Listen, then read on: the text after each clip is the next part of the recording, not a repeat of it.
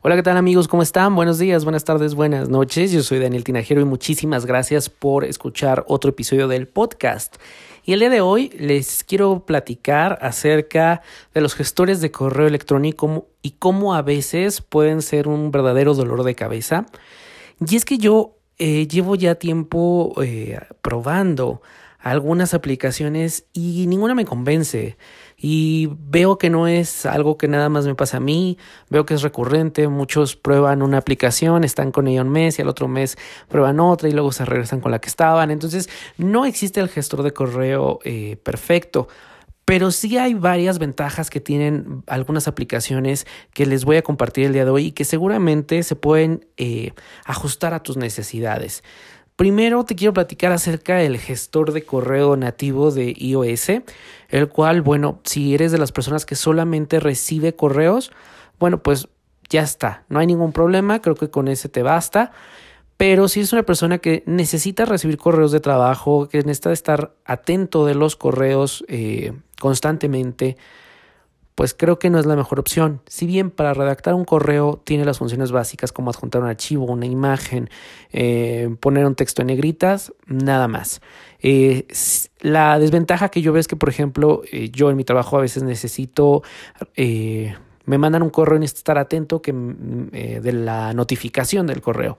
Y eso no sucede en el gestor de correos nativos de iOS, ya que si no es una cuenta de cloud, ya sea una cuenta de Gmail, Outlook, Yahoo o un servidor de empresa o personal, pues la sincronización tarda 15, 30 minutos, una hora, dependiendo de lo que tú le digas, pero no llega en el, instante.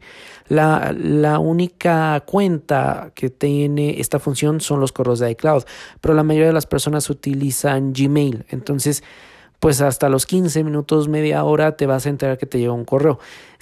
Vamos, si no es tan necesario, pues no hay ningún problema, pero si eres de esas personas que sí requieren de estar atento, de que el, correo les avise en el momento que llega para empezar a trabajar o para reenviar o enviar una información, lo que sea, pues iOS todavía tiene esto que yo creo, hasta mi, mi punto de vista, que no debería ser algo difícil de conseguir, ya que todas las aplicaciones lo ofrecen. No, entiendo por qué Apple no, no lo ha hecho. Me imagino que tiene que ver con algún punto de consumo de datos o de, de energía, pero pues las otras aplicaciones yo no he tenido ningún problema.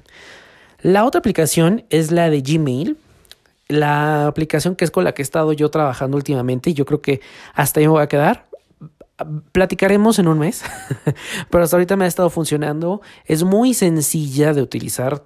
No importa si tienes correo en Gmail, si tienes correo de Outlook, de Yahoo, incluso de iCloud o de algún servidor propio o de empresa, porque la sincronización es rapidísima. En el momento que tú nada más ingresas tu correo y em, tu contraseña, el correo se empezará a sincronizar. Y algo que tiene esta aplicación de Gmail es que lo filtra como en el, en el web, por eh, principal, por boletines y notificaciones y promociones, ¿no? Entonces, por ejemplo, tú le puedes, desde, desde los ajustes, puedes decir que me notifique solo lo principal o todo el correo. Entonces yo lo tengo que me, notifique solo lo principal. Y los correos que me llegan de, de clientes, de la oficina, siempre me están, eh, siempre me están notificando en el momento. De hecho, he hecho la prueba, mando el correo inmediatamente me llega. Es muy, muy rápido en ese sentido. Y, una y tiene la función que muchos adoran de Gmail, que enviaste un correo y, tienes unos segundos para deshacer el envío y ya a lo mejor te faltó agregar algún adjunto o te faltó revisar la ortografía, cualquier cosa, bueno, pues tienes esto. Tiene una función bien interesante que a lo mejor em, a mí me ha funcionado mucho, que es el que tú llegues y agarres eh, tu correo y revisas el buzón y hay un correo que dices, ah, es, es importante, pero no necesario en este momento, entonces lo pospones. Y tiene función para posponer, puedes programarlo para por la mañana, por la tarde, por la noche, o tú fijas el horario. Y eso es padrísimo. Y bueno, eh, tiene la aplicación para iPhone, para iPad y para, eh, obviamente, para todos los dispositivos Android. No tiene aplicación para Apple Watch, pero lo que sí puedes hacer, por ejemplo, ahorita me está llegando precisamente un correo Y lo que puedes hacer desde tu Apple Watch es enviarlo a la papelera o archivar. No puedes responder como a lo mejor con otras aplicaciones, pero si no respondes tus correos desde el Apple Watch, pues creo que es bastante funcional. Revisas y dices, ah, no me interesa, papelera. Y punto.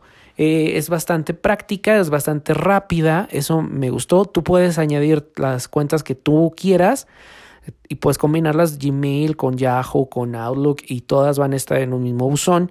Y obviamente, pues la gestión de tus correos es muy, muy práctica. Me gusta porque la interfaz es muy limpia. Ahora, para redactar, cumple con la función redactas, puedes añadir las firmas personalizadas por cuenta de correo. Lo único que yo he notado es que, por ejemplo, cuando adjuntas un archivo, desde la aplicación le das adjuntar archivos, te va a adjuntar solo lo que tienes en, en, Google Drive. Si tú utilizas otro servidor de la nube, ya sea Outlook, iCloud o cualquier otro, no lo hace la, propia aplicación. Espero que eh, Google en una actualización futura ya lo haga pero si puedes enviar los correos, si puedes enviar los archivos. ¿Cómo? Bueno, pues, es un poco más engorroso. Te vas a la aplicación de iCloud o a la aplicación de eh, OneDrive, seleccionas tus archivos, le das compartir y seleccionas Gmail, inmediatamente va a adjuntar los archivos. Pero desde la aplicación nativa no tiene, desde la aplicación de Gmail no tiene esa forma de, adjuntar los archivos. Tienes que ir primero a la aplicación donde están los archivos, seleccionarlos y compartir a Gmail. Pero bueno, no es algo que, eh, que digas, oh, no, con esto no me sirve, porque pues sí lo puedes hacer, pero sería bueno que Gmail eh, lo pudiera hacer, ¿no? La otra aplicación es la de Outlook, que es una aplicación muy padre, en su interfaz es muy limpia, con los colores de, de Outlook azul. Tiene estos filtros inteligentes en donde tú vas a ver solamente lo principal y luego está la otra, el otro buzón que es como todos los demás correos donde están tus boletines, las promociones y tú puedes eh, seleccionar las notificaciones, ya sea por principal, ya sea eh, que te avise de todos, que te avise de solo de algunas cuentas. Además, desde ahí puedes gestionar tus calendarios desde la misma aplicación, puedes añadir eventos. Eh, puedes crear incluso contactos y guardarlos en tu teléfono. O sea, el momento en que tú abres la aplicación de Outlook, creas un contacto y lo va a guardar no solamente en, la nube de Outlook, sino lo va a guardar en donde tú le digas, ¿sabes qué? Quiero que se guarde en, en los contactos de mi teléfono. Entonces, está bastante bien, la aplicación es muy completa, muy pro, como lo que está haciendo últimamente Microsoft. Entonces, funciona muy bien y sí te permite adjuntar archivos de todas las nubes, de Google Drive, de Outlook, de iCloud, de Dropbox. Entonces, está bastante completa. Y además puedes buscar eh, correos por em, personas, por contactos, puedes buscar por em, los correos que te llegaron que tengan solo eh, adjuntos, archivos adjuntos. Entonces está bastante, bastante, bastante bien y creo que podría ser una, una alternativa a los que no les guste la aplicación de Gmail. Es, también es una aplicación gratuita. Y otra aplicación que para mí cumple con todas las expectativas que tiene que ver con la parte profesional es la aplicación de Spark. La aplicación de Spark de Riddle mm, aparte de, esta va más allá de recibir correos y de que te notifique, es muy buena. Es la que tengo yo en el iPad. En el iPhone utilizo la de Gmail y en el iPad utilizo la de Spark. ¿Por qué? Porque la de Spark tiene cosas muy pro te permite crear plantillas predefinidas. Es decir, tú, por ejemplo, tienes que mandar cierto tipo de texto constantemente, ya sea una carta de presentación, ya sea un currículum. Entonces, en vez de que tú redactes o copies y pegues la información, abres tu plantilla, le das insertar y listo, nada más adjuntas el archivo o añades el contacto que necesitas y listo, te ahorraste muchísimo tiempo. Además, si tienes otras personas dentro de tu equipo de trabajo que utilizan Spark, puedes utilizar Spark para crear equipos de trabajo. ¿Cómo funcionan estos equipos de trabajo? Muy sencillo. A lo mejor trabajamos todos en una misma área y yo atiendo a los clientes de zona norte y tú a los clientes de zona sur. Bueno, me llegó un correo de cliente de zona sur, pero eh, el cliente maneja a lo mejor las dos zonas, norte y sur. Pues lo vamos a revisar entre los dos. O sabes qué, cuál sería, o yo con mi, eh, con mi supervisor. Oye, voy a contestar de esta manera y ¿qué haces? le hablas a tu supervisor que venga o le reenvías el archivo, lo que sea. Y se va perdiendo el tiempo. Cuando tú creas un equipo de trabajo, dices, bueno, yo y fulanito, o fulanito y yo, el burro por delante, estamos en el mismo equipo. Entonces, a ese correo le pongo o le asigno el equipo A. Entonces, las personas que estén en el equipo A van a ver ese correo y lo van a poder ir editando. Imagínate crear correos colaborativos. Y una vez que esté listo, tú lo pruebas y lo envías. Entonces es muy, muy padre esta parte colaborativa, sobre todo ahora que todo sea, la mayoría de este trabajo, eh, muchos trabajos ya están haciendo de manera colaborativa y a distancia. Entonces funciona muy, muy bien. Las plantillas, como te decía, es algo que a mí me tiene fascinado porque nada más abres, añades la dirección y insertas tu plantilla. Otra es el programar. A lo mejor hoy tengo tiempo y me dedico toda la tarde a contestar correos, pero no quiero que los mande ahorita porque si yo los mando ahorita, a lo mejor va a pensar la persona que estoy disponible y me va a responder y no quiero quedarle mal a la persona si ya después no respondo. Ah, ok, programo, redacto todos mis correos y le pongo programar, que se envíen mañana, todos a las 7 de la mañana. Entonces está perfecta esta aplicación de Spark porque dices, bueno, yo sé que mañana a las 7 de la mañana mis 5 o 10 correos van a estar en el buzón de salida y enviados. Otra parte muy padre son las, eh, las alertas inteligentes, como te decía, a lo mejor tú puedes poner que me avise de cierto correo, de ciertos de otras direcciones de correo no requiero que me avisen, entonces activo por cuenta las alertas, las notificaciones. Los equipos colaborativos es algo que eh, para mí es como el punto principal de Spark. Y bueno, además de que te permite añadir eh, formato, negritas, em, la fuente itálica, cambiar de fuente, cambiar de tamaño de texto, insertar archivos. Entonces es muy, muy buena esta aplicación. Generalmente estas aplicaciones de eh, Riddle son muy buenas, como la de Documents, como la de PDF, como la de Scan Pro. Entonces son aplicaciones que están diseñadas precisamente para el ambiente de trabajo.